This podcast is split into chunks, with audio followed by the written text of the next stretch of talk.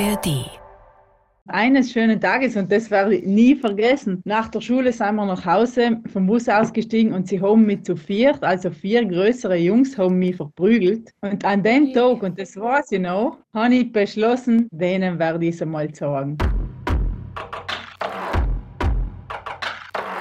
Boah, da bin ich ja wirklich mal gespannt, was heute auf uns zukommt, wenn das schon ein Ausschnitt von dem ist, was uns heute erwartet, nämlich Katis Gespräch mit Tamara Lunga. Tamara ist nämlich heute die Gästin hier bei den Bergfreundinnen. Aber bevor wir uns jetzt weiter dieser harten Story widmen, sagen wir erstmal Hallo oder besser gesagt, oh Gott, ich habe Angst, das jetzt falsch zu sagen. Ich kann überhaupt kein Südtirolerisch. Griesenk. Griesenk. Ist es richtig? Ja, war richtig. Griesenk. So sagt man es nämlich. Du musst es einfach nur mit sehr viel Ja. Selbstbewusstsein Okay. sagen, dann funktioniert es, glaube ich. Sehr gut. Denn äh, ich bin gewappnet für den nächsten Südtirol-Urlaub. So, sagt, so begrüßt man sich nämlich in Südtirol. Da ist die Tamara aufgewachsen. Deswegen hat die Kathi sich überlegt, komm, begrüßen wir euch doch mal so, wie man sich in Südtirol begrüßt. Aber ich habe es ja gerade schon gesagt, wir sind jetzt erstmal hier bei uns im Heim-Podcast-Studio. Mit dabei sind heute in alter Frische die Kathi Ciao. Ah ja, auch sehr südtirolerisch. Kathi. und die Kadi. ja, dann muss ich jetzt Buongiorno sagen. Weiß auch nicht, ob das richtig ausgesprochen ist. Mein Italienisch. Äh, un Cappuccino. Und Äh, grazie. bla. Ungefähr so. Und ich bin die Toni und ich sag ganz einfach, grüßt euch. Sehr schön. Hallo, Toni.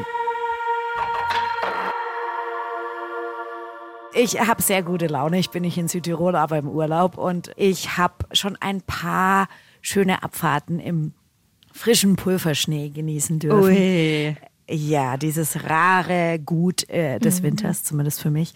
Und ich bin, ich bin wirklich sehr gespannt, ähm, welche Erfahrungen und Erlebnisse Tamara Lunger mit unserem Monatsthema Sexismus im Bergsport mit dir, Kathi, du hast das Interview geführt, geteilt hat. Und ähm, ich bin deswegen auch gespannt, weil ich große Sympathien für Tamara hege, sagen wir mal so. Ähm, aber mir vorstellen kann, dass sie nicht in allen Punkten bei diesem Thema meiner Meinung ist. Kathi, äh, sag doch mal, bleibt's denn bei äh, dieser harten Kost, bleibt es bei den Themen Schläge und Co. oder wird es ein bisschen nicht.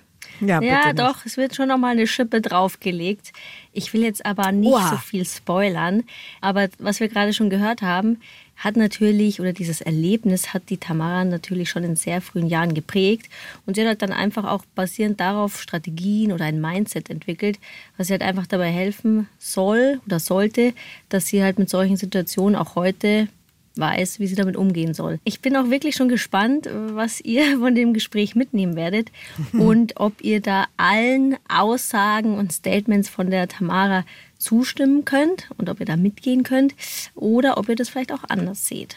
Ah, Ich habe es ja schon so ein bisschen gesagt. ähm, Ich bin mir nicht so sicher, ob Tamar und Kadi immer so auf derselben Seite sind bei diesem Thema. Toni, ich weiß nicht, hast du irgendeine Meinung oder bist du völlig unvoreingenommen? Also ich verfolge Tamaras Weg nicht so intensiv. Ähm, deswegen gehe ich jetzt einfach mal ganz offen rein. Ich gehe jetzt mal ganz offen in Immer dieses gut. Interview rein und höre mir mal an, was ihr da so bequatscht habt. Super, ergebnisoffen. Aber wir reden ja hinterher eh Genau. noch drüber, oder? Genau, da habe ich noch Bin gespannt. eingeplant. So, genug auf die Folter gespannt. Lasst uns doch gleich mal reinhören in die Erfahrungen von Tamara, in ihre Sichtweisen und kleiner Disclaimer, leider durfte ich Tamara nicht in Person treffen. Ich habe das remote aufgenommen. Sie war, glaube ich, in ihrer Küche in Südtirol, wo es wohl ein bisschen kalt war, so vielleicht wie bei dir, Kathi, gerade im Skiurlaub, weil da ist äh, ständig jemand durchs Kamerabild gelaufen und hat im Hintergrund Holz reingetragen. Ich vermute zum Heizen. Gemütlich. Oh, Gemütlich. Schön. Ich liebe Holzöfen. Dann legen wir los.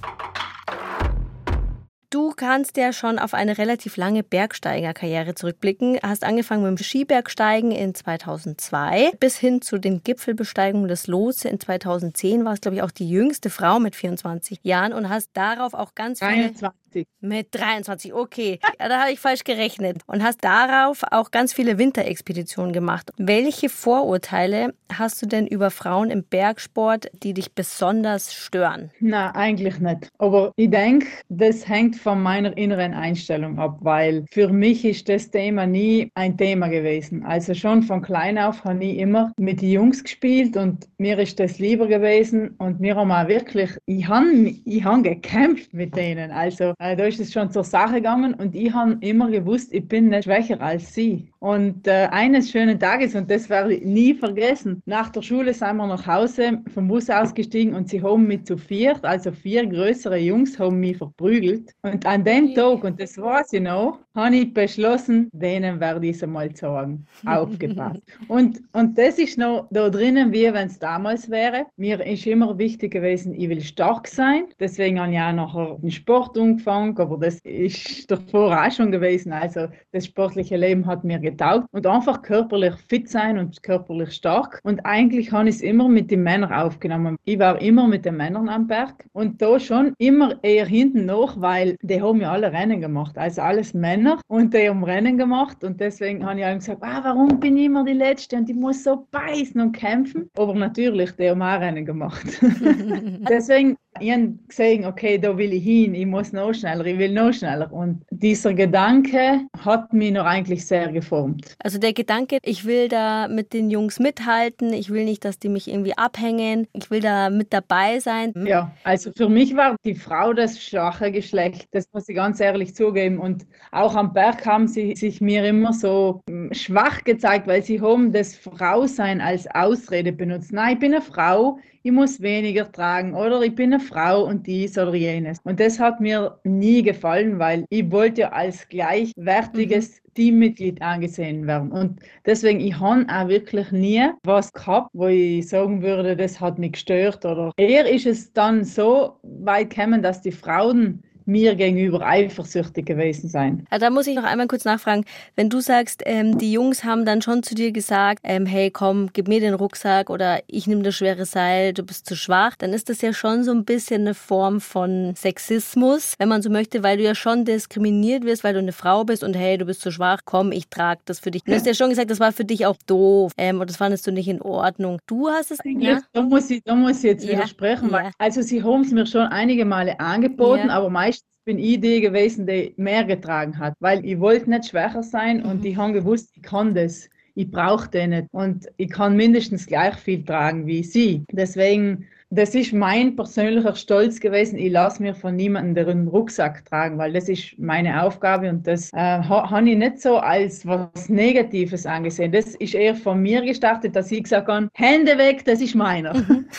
Jetzt hast du auch gesagt, dass wenn du dann irgendwie negative Bemerkungen gehört oder negative Reaktionen bekommen hast, dann war das eher dann auch von Frauen, Thema Eifersucht. Kannst du das vielleicht nochmal kurz erklären, was, was dir da genau widerfahren ist? Ja, das ist sehr interessant. Also ich war am Kanchenjunga mit Simone Moro und wir waren das erste Team, das bereit war. Also wir hatten schon die Puja äh, gemacht und wir konnten jetzt offiziell auf den Berg gehen. Es waren dazu mal fünf Expeditionsteams, wir waren eines davon und wir haben halt gesagt, ja, wir sind schon bereit, wir starten jetzt mit dem Seile fixieren. Wir haben dann die Seilrollen aufgelegt und wir hatten, ich glaube, vier Seilrollen zu tragen, aber wir waren nur drei Leute. Und äh, wenn ich mir was in den Kopf setze, dann muss das so sein. Und ich dachte, ja, wir müssen bis dorthin die Seile fixieren, das heißt so viele Meter, das heißt diese vier Rollen müssen darauf. Und dann habe ich gesagt, ja, ich nehme diese vier Rollen. Natürlich, es war sau schwer, halt nicht vier Rollen, zwei, zweimal 200 Meter. Und das war sehr schwer, aber ich dachte, wow, das, ich schaffe das, das muss ich schaffen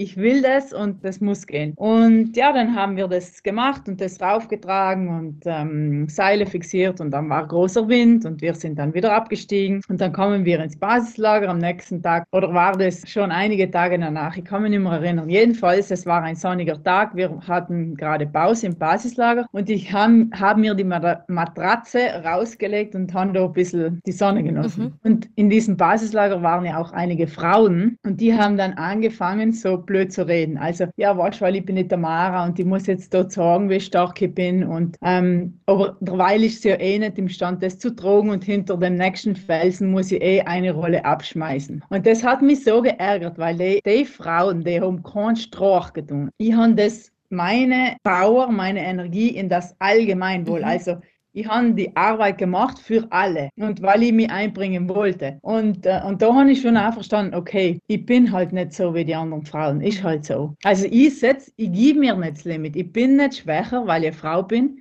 ich bin gleich. Und das ist halt über die Jahre so eine Erkenntnis gewesen, dass es immer nur von da drinnen äh, abhängt. Also wie gehe ich zu den Dingen heran, wie sehe ich die Dinge? Oder was für einen Wert gebe ich mir? Ja, kann ich voll nachvollziehen. Ich merke das auch selber, wenn ich irgendwie nicht so mit mir selber im Reinen bin oder so ein bisschen unsicher bin, dass ich dann viel angreifbarer bin, wenn jemand anderes mir was entgegenwirft, als wenn ich so voll bei mir bin und richtig selbstbewusst bin, dann perlt das halt so ein bisschen an mir ab. Tamara, kannst du einmal sagen, die, als die Frauen dann dir da so gegenübergetreten sind, was hast du da gemacht? Also das war nur so, ich habe das mitbekommen yeah. von Entfernung.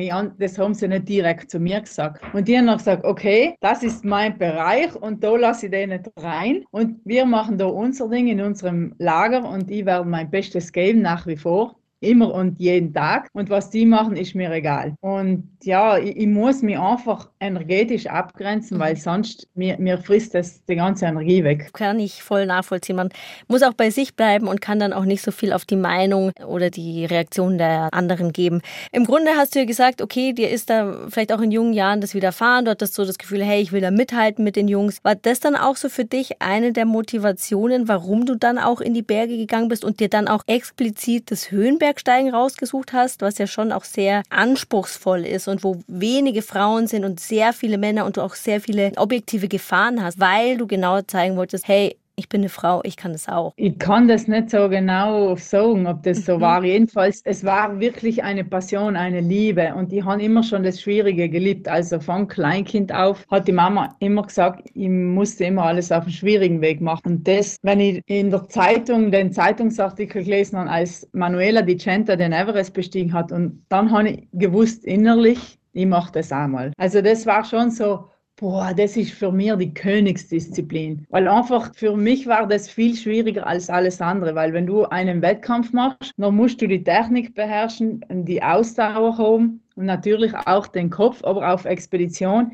ist das noch viel größer, weil da ist das Team, das ist ausschlaggebend, wie ist das Team? Fühlst du dich wohl? Noch es seien ja manchmal so unerwartete Dinge. Du verlierst vielleicht ein ganzes Camp, du verlierst den Rucksack. Da kämpfst du mit Kleinigkeiten, die für uns hier unten Kleinigkeiten sind, aber oben ist das halt sehr, sehr anspruchsvoll und vor allem für den Kopf herausfordernd und man muss halt immer positiv bleiben. Ja, ich weiß nicht, ich glaube, mir hat das Ganze so gereizt, also dieses Zusammenspiel von den tausend Puzzleteilen. Jetzt hast du gerade schon gesagt, du warst dann auch viel auf Expeditionen unterwegs, das seid ihr auch im Team unterwegs, wahrscheinlich ist das Team dann auch eher männerlastig aufgestellt. Hattest du da auch mal irgendwie eine Situation, wo du so das Gefühl hattest, weil ihr auch auf engem Raum zusammen irgendwie in einem Zelt untergebracht seid, wo du so das Gefühl hattest, oh, das finde ich jetzt aber nicht so angenehm oder du musstest dich sogar vor irgendwelchen Übergriffen schützen? Na, also ich glaube, ich habe schon so eine Präsenz, die haben alle FIFA. die hatten alle Angst vor dir. ja, genau. Also es ist, es war dann eher so, dass ich ja innerlich habe ich gesagt, ich, ich will akzeptiert sein, als eine von ihnen und dass dann teilweise die Männer mich wirklich behandelt haben wie Männer. Also, dass sie mit mir über die Frauengeschichten geredet haben und manchmal war das schon dann ein bisschen, wo ich gesagt habe, nein, jetzt muss das so sein. Und, und natürlich für mich ist es auch dann teilweise hart gewesen und schwierig, weil das ist ja noch so ein innerer Konflikt gewesen. Ich bin ja kein Mann. Mhm. Ich, ich, hätte auch nie Mann sein wollen, aber rein von der Stärke ähm, hat mir das getaugt. Allerdings ist da noch so ein innerer Konflikt entstanden. Okay, du bist kein Mann, du willst auch keiner sein, aber du willst dich mit ihnen messen. Und die Frauen seien schwach. Und ich irgendwo fühlte ich mich nirgends dazugehörig. Yeah. Und das war dann schon teilweise zart, weil ich auch dann gesagt habe, ja, welcher Mann wird mich irgendwann attraktiv finden? Mhm. Oder weil ich bin, war schon sehr männlich. Und da so die Kumpelfrau, yeah. äh, weißt, ich ziehe die, die Leute an, die mich so verarschen und so. Aber vielleicht, weil ich das auch mache. Yeah. Und das ist dann immer so ein Kumpelgetue.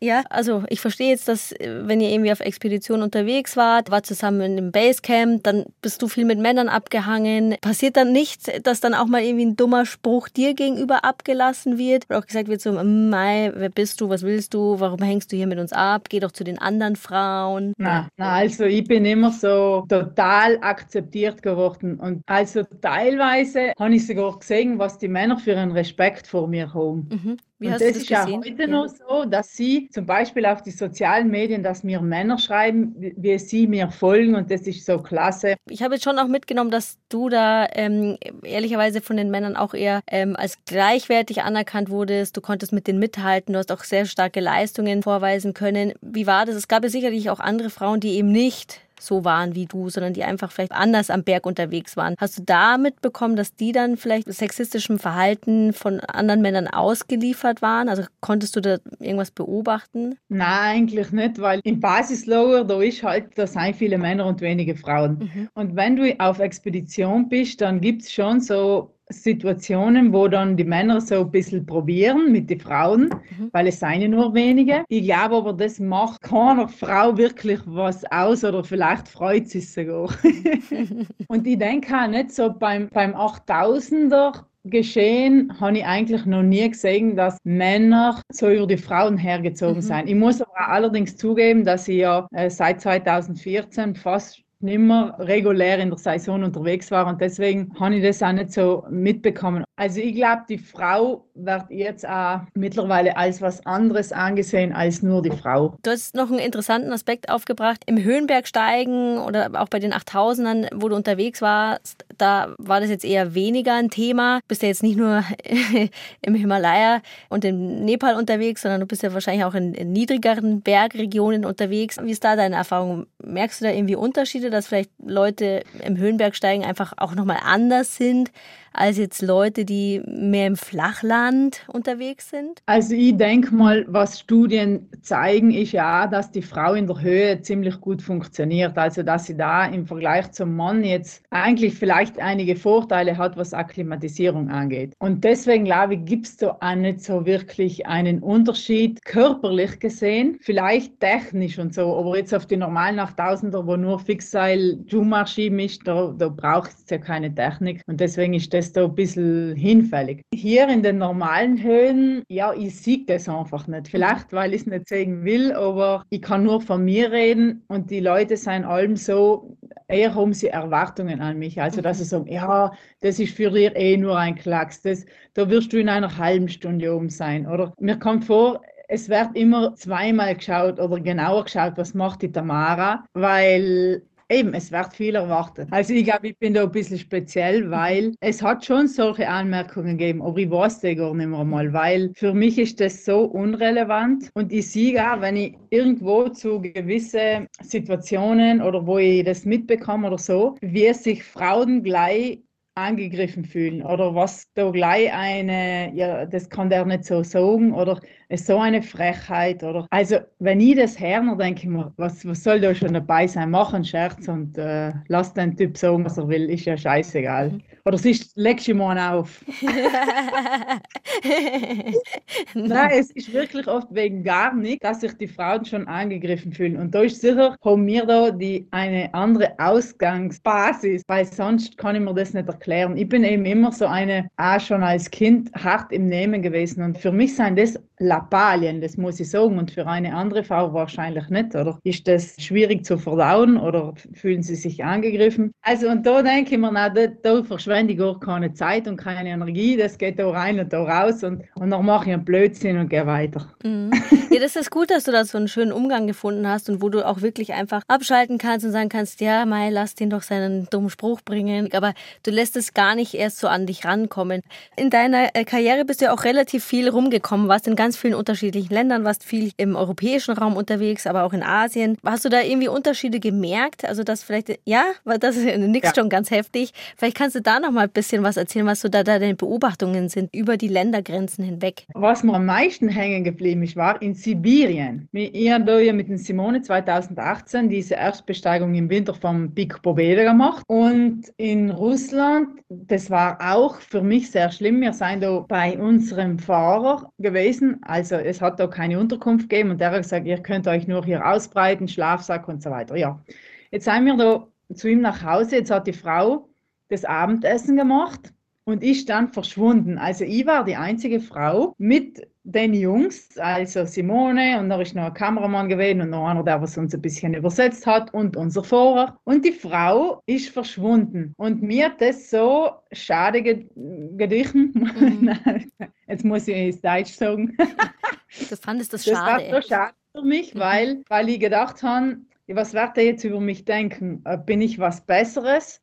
Als sie. Ja, mir hat das schon eher beschäftigt. Und dann sind wir ins Nomadenlager hin, ähm, die, die, die, die Rentiere Home und auch dort alles Männer. Und wir haben ja nicht direkt mit ihnen kommuniziert, also nur über einen äh, Italiener Russe, der uns da übersetzt hat. Und mir haben sie aber nie eines Blickes gewürdigt oder auch nicht so mir was, mal was gefragt oder also nie mich persönlich angesprochen. Und nur wenn ich dann in der toten Zeit bin ich raus zum Holzhacken, weil ich gesagt ich muss was tun und raus mit der Kraft und so weiter. Dann haben wir da Holz gehackt und ab dem Zeitpunkt habe ich ihren Respekt gehabt. Aber das war noch nicht das Schlimmste, weil ich noch auch schießen gedurft und alles. Also ich bin wieder behandelt worden wie ein Mann, alles gut. Und dann aber unten wieder in Jakutsk haben wir ein Interview gehabt mit dem lokalen Fernsehen. Und da war der Simone und ich und das war ein Kameramann mit einer Interviewpartnerin,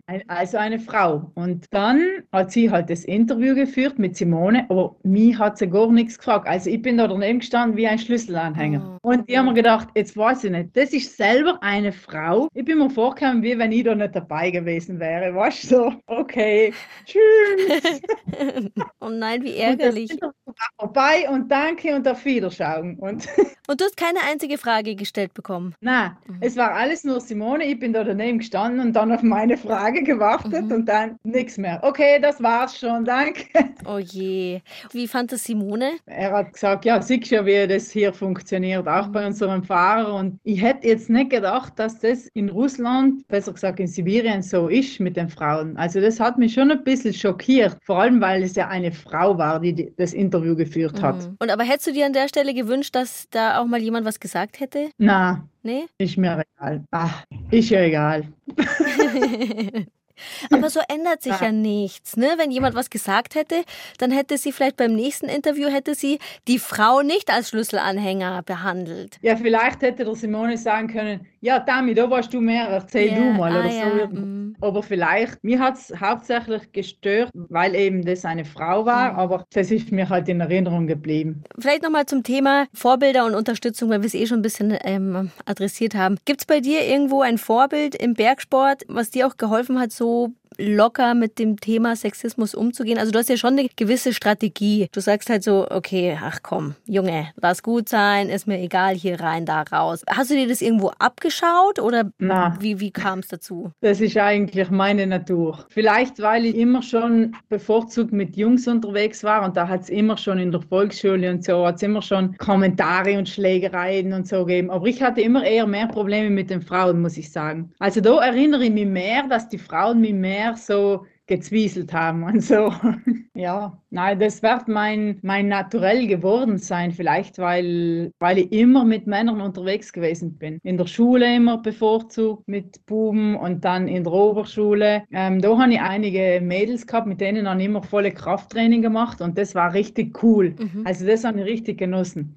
Im Sportstudium, da war es wieder, ja, da waren auch die Mädels, aber die Jungs waren halt motiviert und ich war immer bei jeder Trainingseinheit für jeden Sport dabei und ähm, mir hat es getaugt, die Jungs herauszufordern. Also bei, bei, gewissen Übungen, wo es vielleicht um die Ansteuerung geht, wo vielleicht eine Frau manchmal ein bisschen äh, besser ist. Ich weiß nicht, ob man das lernen kann, weil ich glaube, das hat mit dieser, mit dem inneren Zustand zu tun und wenn du irgend wann mal dazu ein Trauma gehabt hast, dann ist das in dir immer wie ein Trigger. Also alles, was in diese Richtung geht, das triggert dich und du kannst da sehr, sehr schwer raus. Und ich glaube, da braucht es fast eine Traumatherapie. Also weil äh, man meint jetzt immer, ein Trauma muss was Großes ja, ja, sein, genau. ein Lust oder so.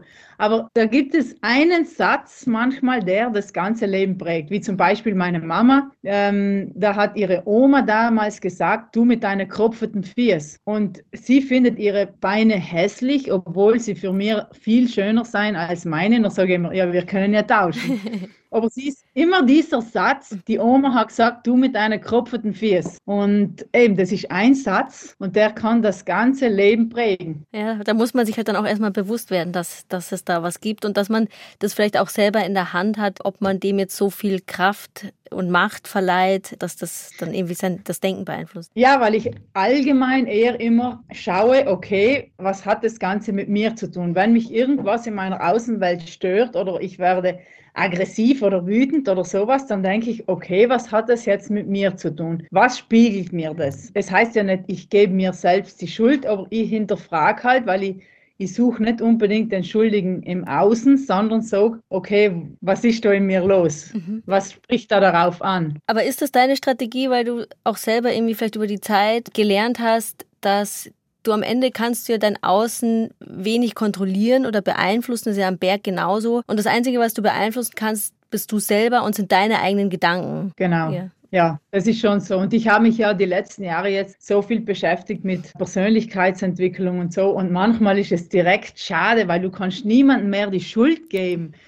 Du sagst immer, okay, was hat das jetzt mit mir zu tun? Ich habe noch eine Frage und zwar, ähm, ich habe in einem anderen Interview, habe ich mal von dir gehört, dass du gesagt hast, dass es für dich ja schon auch manchmal schwer ist, Frau zu sein, weil du hängst viel mit Männern ab, du misst dich mit denen und da geht es dann schon auch so ein bisschen verloren, wer bin ich als Frau ähm, und hast dir dann aber auch so deine, deine eigene Strategie entwickelt, wie du dich halt anpasst und dass du halt eben nicht mehr angreifbar bist. Ich frage mich jetzt schon, ob das halt dann so ein bisschen für dich auch das Opfer ist. Also, dass du dieses Frausein eben so ein bisschen nach hinten stellst, weil du eben auch dich nicht angreifbar machen möchtest von Männern. Hm, das ist jetzt sehr interessant. Da habe ich mir noch nie keine Gedanken. Also, ich bin mir sicher, dass ich meinem weiblichen Teil immer so wenig Aufmerksamkeit geschenkt habe. Und das war für mich eher immer hinderlich, weil ich sage, du bist, du ich, bist nur Schwäche und du hinderst mich an meiner Leistung. Mhm. Und allerdings dann, 2020 im Winter, bin ich mit Simone Moro Gascherbrum Winterexpedition gegangen und da haben wir den Spaltensturz gehabt von Simone und wir haben uns aus der Patsche rausgeholt und das äh, hat dann alles gepasst. Aber ich bin dann in eher ein schwarzes Loch gefallen und ich bin zu einem Guru und der hat da eine Frau dabei gehabt, der hat mich noch nie gesehen und nichts und der hat zu mir gesagt, du bist total ein Mann. Und ähm, dann habe ich gesagt, ja, ja, ich weiß schon, das ist, ist immer so mein, mein Konflikt, mein innerer Konflikt. Und dann hat sie gesagt, nein, du bist total wie ein Mann. Und dann habe ich gesagt, ja, ich habe mich ja eh schon gebessert. dann der, der, dritte Satz war, sie hat gesagt, und ich gebe dir noch ein Jahr zum Leben, wenn du nicht imstande bist, deine weibliche Energie anzunehmen. Und das war schon ziemlich stark, aber nicht jetzt, dass ich Angst gehabt hätte. Ich bin einfach nach Hause und dann reflektiert. Und, und da ist mir schon aufgefallen, dass eigentlich Simone Moro teilweise mehr die weibliche Seite gezeigt hat als ich. Und dann habe ich verstanden, okay, du musst noch ein bisschen an dir arbeiten. Und wie gut hat das funktioniert? Also ich fühle mich jetzt äh, sehr viel weiblicher, ja. Also obwohl du dich jetzt weiblicher fühlst, hast du nicht das Gefühl, dass du dich dadurch jetzt auch irgendwie angreifbarer machst oder empfindlicher gegenüber sexistischen Kommentaren beispielsweise bist? Ich denke, weil die Leute kennen mich ja immer schon so, wie ich war und vielleicht bin ich ihnen da einen Schritt voraus. vielleicht müssen sie das erst verstehen, aber ich muss sagen, wenn ich irgendwelche Kommentare persönlich jetzt sehe oder, oder mitkriege oder höre, dann ist das meistens nur ein Kompliment, nie so was Blödes. Also sei jetzt wenn ich, ich muss da nachdenken, aber mir fällt nichts ein. Würdest du sagen, gibt es irgendwie eine, eine Veränderung, die du dir jetzt im Bergsport wünschen würdest in Bezug auf das Thema Sexismus am Berg? Ja, ich wünsche mir einfach, dass die Männer uns als Gleichgesinnte akzeptieren. Wir haben auch Träume und Wünsche und in mir auch die Power, alles zu machen, was sie machen, steht außer Diskussion für mich. Und deswegen glaube ich, wäre es schon schön, wenn, wenn die Frauen mit Respekt behandelt werden, weil Respekt hat sich jeder verdient. Und deswegen, man weiß nie, wie ist der andere drauf oder wie sensibel ist der oder wie ist der gestrickt. Deswegen äh, Respekt immer. Habe ich verstanden. Männer sollen äh, Frauen und auch immer andersrum natürlich. Dem anderen Geschlecht sollte man einfach immer auch Respekt gegenüberbringen, weil man weiß nicht, wo befindet sich die Person gerade. Gibt es irgendwas, was man aktiv auch noch selber machen kann, um da irgendwie das Thema ein bisschen vom Tisch zu bekommen und die Bergwelt insgesamt zu einem Ort zu machen, wo respektvoller Umgang eben möglich ist? Also zuerst einmal Respekt sich ja. selbst gegenüber, glaube mhm. ich. Ich mir selbst gegenüber und auch den anderen gegenüber. Und es heißt immer, wie man in den Wald hineinschreit, so kommt es auch raus. Jetzt eben, ich bin allem so der Kumpeltyp, der was Blödsinn macht und vielleicht widerfährt mir das öfters als jemand anderen. So eine blöde Bemerkung, aber da gebe ich gleich wieder zurück. Also der hat gar keine Chance, aber gegenseitiger Respekt und, und vor allem sich selber auch den Wert geben. Und vielleicht ist das ein langer Prozess, aber einfach zu wissen, die Frau ist mindestens so stark wie der Mann. Immerhin hat eine Frau muss eine Frau die Kinder zur Welt mhm. bringen und muss eine Frau die, die ganzen Schmerzen aushalten. Und ich glaube, die Frau hat gewonnen, wenn sie versteht, okay, ich bin eine Frau, ich kann dasselbe schaffen wie der Mann. Man sieht es ja in vielen Sportarten dass sie gleich auf sind. Mit dem Plus, dass die Frauen meistens empathischer sein und tiefgründiger und sensibler. Und deswegen gehen sie nicht auf Biegen und Brechen und da zählt nicht nur der Gipfel, sondern es zählt der Weg dorthin. Und ich glaube, wenn man schon mit diesem Gedanken rausgeht in die Bergwelt und sagt, ja, also ich kann alles das, was ein Mann macht, auch wenn ich ein bisschen schneller ist, wem kratzt das, mal mich nicht da. Und dann, ich kann diesen Weg viel mehr genießen. Ich, ich habe andere Rezeptoren, die Natur und so weiter. Also für mich zählt nicht nur der Gipfel. Natürlich mhm. ist das I-Tipfel, aber ähm, ich glaube, so fühlt man sich schon so ein bisschen stärker innerlich, weil man einfach sagt, okay, ich habe das und noch was drauf. Ja. Vielen Dank, Tamara. Wenn du jetzt sagst, es gibt noch eine super wichtige Botschaft, dann wäre jetzt die Zeit. Ja, vielleicht noch ein ja. Appell an die Eltern mhm. für ihre Mädels. Aufpassen, dass die sich nicht minderwertiger fühlen oder schwächer oder was auch immer. Also die sind gleich viel wert wie der Junge, gleich stark wie der Junge. Der kann dasselbe machen, ob das jetzt Baumkraxeln ist, ob das jetzt Raufen ist, ob das jetzt weiß Gott was ist. Die, das Mädel kann das auch. Ihr werdet sehen, die Früchte kommen dann nach Jahren. Genauso wie bei dir, Tamara. Da hat man dann auch keine Angst vor dem dummen Spruch, sondern droht gleich mit Schläge.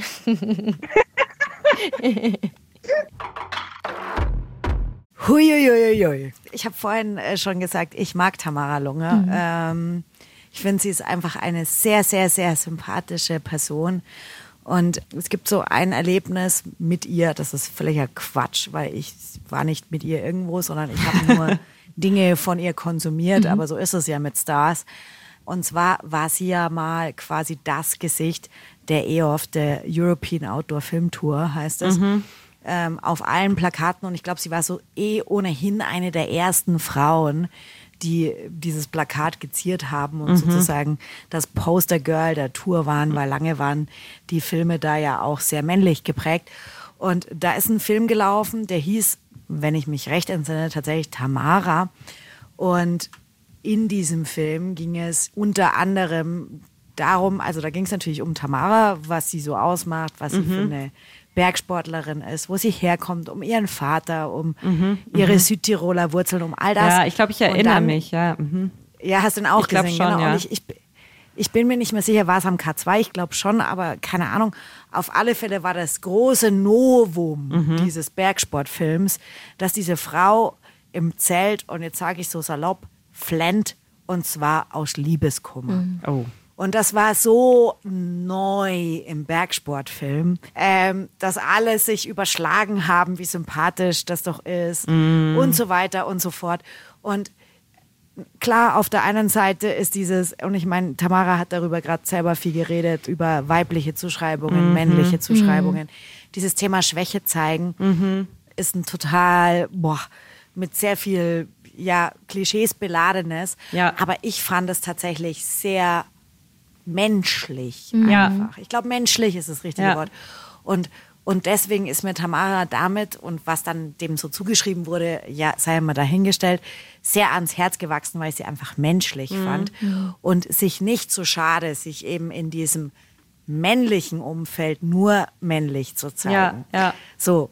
Deswegen bin ich mit einem sehr positiven Gefühl irgendwie äh, gestartet in, in, in dieses Anhören des Interviews mit Tamara. Ja, und dann, dann bin ich irgendwie da, dazu gekommen, dass ich mich sehr oft darin selber gesehen habe, weil ich auch Oh, dieses ganze okay. Jetzt wird spannend. ja, naja, eher so ein eher so ein bisschen Jungs sein. Ich hatte Ah, okay, kurze mhm. Haare. Ich habe immer mit Jungs gespielt. Ich hatte auch oft diesen, diesen Gedanken, ich muss nur hart genug sein und ich muss mich nur Ja. durchbeißen und dann werde ich akzeptiert. Und ich habe auch festgestellt, dass ich dann akzeptiert werde, dass es alle geil finden, wenn du die beste Skifahrerin bist und die einzige, die auch Skateboard fährt und so. Und auf der anderen Seite finde ich das eigentlich super traurig, weil ich, ich, also keine Ahnung, vielleicht bin ich einfach nicht hart genug, vielleicht bin ich einfach nicht konsequent genug, vielleicht fehlt es halt einfach, weil ich habe nicht die Stärke, und das habe ich schon oft in meinem Leben festgestellt, mich in, in komischen, toxischen, konkurrenzgetriebenen männlichen Umfeldern durchzubeißen. Ja. Also Ja. zwei, zwei mini kleine Beispiele, sage ich. Ich habe lang davon geträumt, irgendwie Next German Katrin Müller-Hohenstein oder die nächste super duper Fußballreporterin zu werden.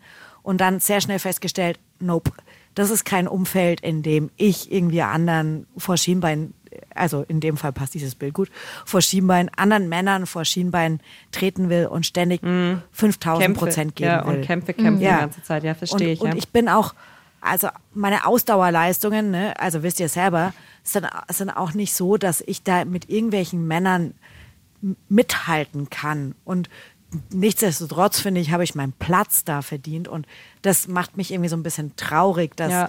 diese Message, wenn du nur hart genug bist und wenn du nur dir Respekt verdienst, äh, dann hast du auch kein Problem. Ja. So, das, äh, ja, ja, also langer Monolog. Ja, ja, nee, wa- nee, alles gut, alles gut. Nee, ich glaube auch, ich, ich glaube auch, dass es gut ist, dass wir da jetzt noch ein bisschen länger auch drüber reden und uns austauschen. Also ich glaube, ihr beide könnt euch denken, ich habe mir tatsächlich mit ein paar Aussagen sehr schwer getan. Ich merke auch immer wieder dann doch, in was für einer Blase ich vielleicht auch teilweise unterwegs bin.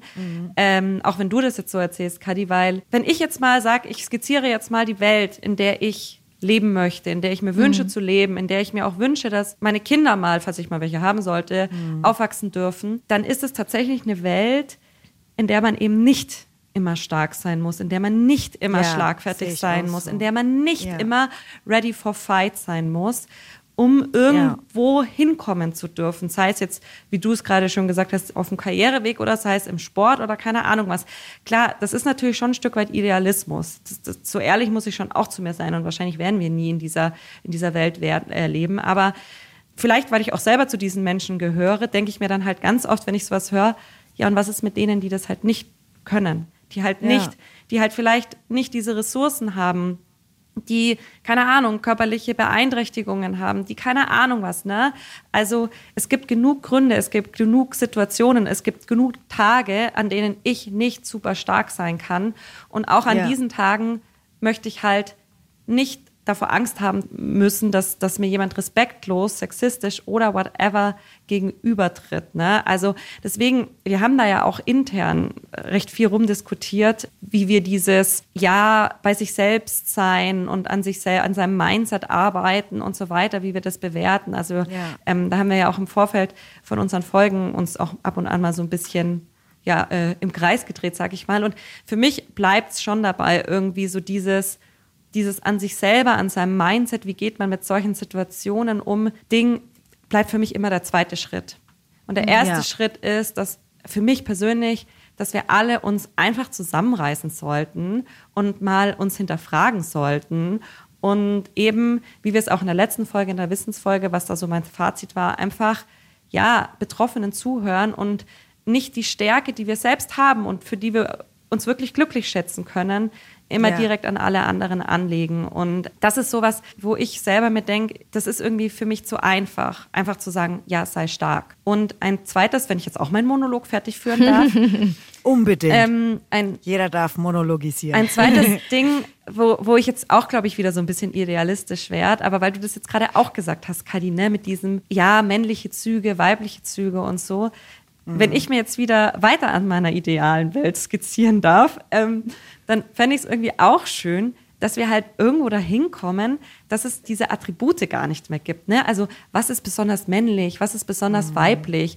Warum ist es mhm. weiblich, Liebeskummer zu haben? Sorry, mhm. auch ja, Männer genau. haben Liebeskummer. Ja, Warum ist es weiblich, Emotionen zu gehört. zeigen? Ey, es gibt, es gibt doch, ich glaube, wir haben ja nicht sogar in der Story drüber geredet, Kathi, bitte verbessere mich, wenn, wenn wir nur im Vorgespräch drüber gesprochen haben, dass ja auch Männer total darüber, darunter leiden, wenn sie eben immer diesem, diesem starken Bild entsprechen müssen. Ne? Und, und dieses. Haben wir nur im Vorgespräch ah, okay. drüber geredet. Aber ja. ja. Genau, also Total. Ich, ich kann mir, so viele Männer leiden da ja auch darunter. Und deswegen würde ich mir, glaube ich, auch wünschen, dass wir wegkommen von diesem, das ist männlich, das ist weiblich, weil ich das persönlich ehrlich gesagt ziemlich Quatsch finde und mich danach selber jetzt auch nicht so kategorisieren will. Ich will nicht mhm. sagen, oh, in der Situation bin ich jetzt aber männlich und in der Situation bin ich weiblich, sondern mhm. ich bin halt einfach Toni in der Situation. Genau. Ja. Punkt. Ja.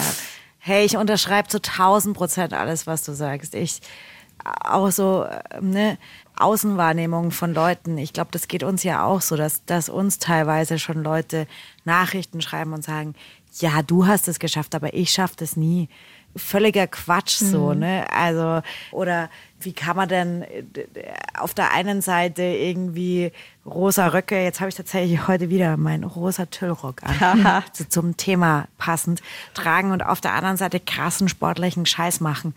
Ja, weil, weil man es halt kann. Und was ich ja, ich finde Tamara Schlussworte ehrlicherweise schön und ja. ich finde auch schön, was sie über Mädchen und Vorbilder Total. und so weiter sagt. Und da denke ich mir so, hey, und Tamara, du hast auch selber erzählt von deiner Mama, die wegen ihren Beinen mhm. irgendwie bis heute ein, ein Thema ja. hat, weil sie, weil ein blöder Satz gefallen mhm. ist. Aber hey, nicht jeder ist Tamara Lunge und nicht jeder muss Tamara Lunge sein. Aber ich, ich kann mir gut vorstellen, dass Tamara Lunge halt derart respektiert wird und das zu Recht mhm. für das, was sie erreicht hat am Berg, dass sie diese Themen aus einer anderen Perspektive sieht, so. Und das finde ich auch okay und das finde ich auch gut. Und ich finde auch gut, immer diesen Input zu bekommen, wie kann ich selber damit umgehen, weil da hängt es bei mir ehrlicherweise schon. Also ich tue mir schwer, ja, aber was triggert es jetzt eigentlich bei mir, mir diese Frage ständig mhm. zu stellen und immer diesen Punkt bei mir zu suchen. Mhm. Und deswegen nehme ich das auf alle Fälle davon mit. Und ich mag sie nach wie vor, auch wenn manche Sachen jetzt in diesem Interview, glaube ich, echt auch nicht so ganz mein, meinen Vibe treffen. Auch weil ich einfach an einer völlig anderen anderen Stelle bin als sie. Jetzt haben wir von der Kati die ganze Zeit nur -hmm, mm gehört. Mhm, mhm, Kati. Mhm. Aber du Was durftest ja die 20 Minuten davor quatschen. Aber jetzt genau. es mich schon noch Stimmt gar nicht. Tamara durfte 20 Minuten stimmt. quatschen. Sie durfte nur Fragen stellen. Stimmt, stimmt. Deswegen, also jetzt stellen wir dir eine Frage. Naja, ich, mich würde es jetzt schon noch interessieren, auch ja. wie, wie Kati zu dem, zu dem Gespräch mit Tamara, also was du da mitgenommen hast oder dich überrascht hat oder whatever. Du hast ja bestimmt auch eine Emotion. Also ich bin so ein bisschen zwiegespalten auch. Auf der einen Seite finde ich es find schön, dass sie da für sich einen Weg gefunden hat, ähm, um dem Thema so ein bisschen aus dem Weg zu gehen oder zu sagen, nö, ich habe damit kein Thema, weil ich strenge mich an, ich bringe die Leistung am Berg und damit kommt dann der Respekt. Das ist schön, dass das für sie so funktioniert. Das finde ich natürlich schon schade, weil ich das immer ein bisschen schade finde, dass man nur dann Respekt bekommt, wenn man eine bestimmte Leistung genau. abliefert. Weil ich ja. will auch mal faul sein und ich will auch mal nicht leisten und ich will auch mal schlecht sein. Ja. Und dann will ich nicht, dass sich dann jeder irgendwie oder sich von mir abwendet. Ähm, ja. Auf der anderen Harte genau, Worte. Auf, ja, ha. Ich wende mich nicht von dir ab, wenn du mal einen ganzen Sonntag nur Serien klotzt. Ich lade dich okay. sogar dafür zu mir ein. das ist schön. Aber nur, wenn du Chips mitbringst. kein Problem. Ähm, auf der anderen Seite, das ist das, was du angesprochen hast, Toni, weil du gesagt hast, bei dir ist so der erste Schritt erstmal dieses gegenseitige Respekt und dann im mhm. zweiten Schritt ähm, sein eigenes Mindset. Und bei mir ist das mhm. total andersrum. Also ich denke mir immer, ich fange erst bei mir an, weil ich bei mir die meiste Wirkung habe und weil ich bei mir selber entscheiden kann, was lasse ich ran und was lasse ich nicht ran. Wenn ich das nicht machen würde, habe ich immer so das Gefühl, ich würde einfach zu viel Macht anderen geben. Anderen geben. Weil sobald mhm. die irgendwie sagen, hey Kati, du Loser, ja, dann, dann würde ich halt denen so viel Macht geben, anstatt dass ich irgendwie sage so, mhm. okay, stimmt es oder stimmt es nicht. Natürlich hat der, vielleicht hat der einen schlechten Tag, was weiß ich, wo der gerade herkommt, was dem gerade widerfahren ist, ja. Ich weiß es nicht. Und damit will ich der Person auch nicht so viel Macht geben und deswegen denke ich mir, Da denke ich dann schon wie Tamara, links rein, rechts raus, lass die doch labern, ist doch mir egal. Mhm. Und ich fange erstmal bei mir an, weil das ist das, was ich unmittelbar beeinflussen und steuern kann. Da bin ich schon bei der Tamara. Das ist auch. Alle wollen jetzt schon wieder was sagen. Ja, komm, oh Gott. Aber darf erst Toni, Wir müssen weil, noch mal vier Folgen angefangen. zum Thema Sexismus. Ja, ich machen. glaube auch. merk schon. Nee, Toni, Nein. jetzt hau raus. Äh, ich habe gerade vorhin Ja, angefangen. ähm, ich habe auch jetzt gerade drüber nachgedacht und dachte mir Ja. so, das ist halt eine sehr viel pragmatischere Herangehensweise Ja. vielleicht auch. Ne? Vielleicht ist das so, ich habe jetzt gleich auch so diesen Impuls gehabt, naja, wenn jeder bei sich selber anfängt und sein Verhalten hinterfragt, also wenn man das jetzt wieder so umdrehen würde und Ja. sagen würde, ja, fang gerne bei dir selber an, lasst uns alle bei uns selbst anfangen und Genau. das zu hinterfragen. Aber ja, ich, ich verstehe schon, wo du herkommst, Kathi. Ne? Und ich glaube, bei allen sehr ideellem oder beziehungsweise bei allem, was wir jetzt gesagt haben in Richtung, hey, dieses und jenes, letztendlich sind wir Frauen gerade oder ja doch, lass uns bei Frauen bleiben. Hier sitzen ja auch drei Frauen. Sind wir Frauen halt schon stark davon abhängig natürlich, was die ganzen anderen da draußen auch mit sich selbst tun und mit ihrem Verhalten und mit ihrem Mindset und so weiter und so fort. Und natürlich ist es da pragmatischer zu sagen, hey, ich lege mir jetzt zehn Sprüche äh, zurecht und keine Ahnung, die sage ich mir 500 Mal am Tag wie so ein Mantra auf und dann schießen die in so einer Situation, wo ich perplex bin, einfach aus mir raus. Aber ich sehe halt gerade in, in so einer Langfristsache, sehe ich persönlich da jetzt keine Lösung. Aber ja, es ist schon echt spannend, wie unterschiedlich man da rangeht. ich finde es auch bewundernswert, das immer so zu sehen. Mhm. Immer zu sehen, so. Ich verstehe das. Also es ist logisch zu sagen, ich kann bei mir Dinge ändern, also mache ich es bei mir. Mhm. Aber ich, kriege das nicht hin. Also ich kriege das nicht immer hin. Und ich finde schon, dass unsere Aufgabe, und zwar ganz konkret die Aufgabe von uns dreien Bergfreundinnen, als, als Menschen, die ja in der Öffentlichkeit stehen, als Frauen, die in der Öffentlichkeit stehen und die versuchen, Dinge auch zu verändern und nicht nur den Traumjob überhaupt zu haben, nämlich über die schönste Sache der Welt reden zu dürfen und auch noch sie beruflich tun zu dürfen. Ich, ich verstehe schon als Aufgabe von uns das große Ganze positiv zu verändern. Ja. Und in, in dem Sinne, Toni, bin ich voll bei dir, dass ich sage, nee, Prio 1 sollte schon sein. Und am Ende des Tages fällt es dann wieder darauf zurück, dass jeder bei sich selber anfängt, dass Leute, die, die so handeln, dass es andere verletzt, ihr Verhalten reflektieren Ja. und wir zu einem schöneren gemeinschaftlichen Miteinander kommen. Und, und nicht, dass eben die Menschen, die davon betroffen sind, lernen müssen, damit umzugehen. Das äh, sehe ich schon auch Ja. als den nachgelagerten Schritt. Auch wenn ich die Pragmatik hinter der Taktik total gut verstehen Ja. kann, Kathi. Also So. bewunder. Ja, also mir geht es jetzt so, dass ich echt das Gefühl habe, man könnte echt noch zig Folgen weiter drüber quatschen. Ja. Aber vielleicht ist es gar nicht so verkehrt, da jetzt auch mal den Deckel drauf zu machen. Bitte. Und auf unser nächstes Staffelthema zu gucken. Das startet nämlich schon nächste Woche. Kadi, verrat uns, um was wird's gehen? Genau, nächste Woche beginnt dann unser neues Staffelthema und ähm, es geht wieder mit S los, aber mit einem Sch. es geht nämlich um Schatzsuche. Entschuldigung. Schatzsuche am Berg. Yeah. Die zehn bekanntesten Schatzberge der Alpen. Nein, leider nicht. Es geht um was, was viel Negativeres oder vielleicht auch nicht. Vielleicht ist es am Ende des Tages positiv. Oh es geht nämlich um Scheitern am Berg. Ähm, und zwar, wir werden uns vier Folgen rund um das Thema Scheitern, Misserfolg, Enttäuschungen Oh Gott. beschäftigen. Und äh, es klingt jetzt erstmal hart, aber es wird, glaube ich, am Ende des, nein, glaube ich, weiß ich, am Ende des Tages wird es eine positive Staffel werden. Denn wir wollen verstehen, was bedeutet Scheitern eigentlich und was kann es vor allem am Berg bedeuten? Ist Scheitern, ich habe es gerade schon gesagt, immer was Negatives oder kann man Scheitern auch positive Aspekte abgewinnen? Und was ist ein guter Umgang mit Scheitern? Warum schämen wir uns so oft für Scheitern und so weiter und so fort? Also ihr wisst, worum es geht. Riesenthema. Wir freuen uns wie immer, wenn ihr eure Gedanken und eure Erfahrungen mit uns teilen wollt oder vielleicht auch direkt Fragen oder Anregungen habt, dann schickt uns doch gerne eine Sprachnachricht an die 0151 1219 und viermal die 5 oder eine Mail an bergfreundinnen at bayern2.de oder eine Nachricht via Instagram. Ich scheitere jetzt auf nein. alle Fälle schon mal stark daran, meinen Part hier noch zu Ende zu sprechen. Deswegen sage ich einfach nur noch, wir freuen uns wie immer riesig, wenn wir was von euch hören. Und dann nochmal ein mini, mini kleiner Rückblick auf die Sexismus-Staffel. Trillionenfachen Dank für eure Beteiligung bei dem Thema. Ja, Wirklich an alle, alle, alle. Das war Wahnsinn. big. Groß, Mega. Großartig. Danke. Ja. Hat wirklich sehr gut getan, in Austausch mit euch Ja. zu gehen.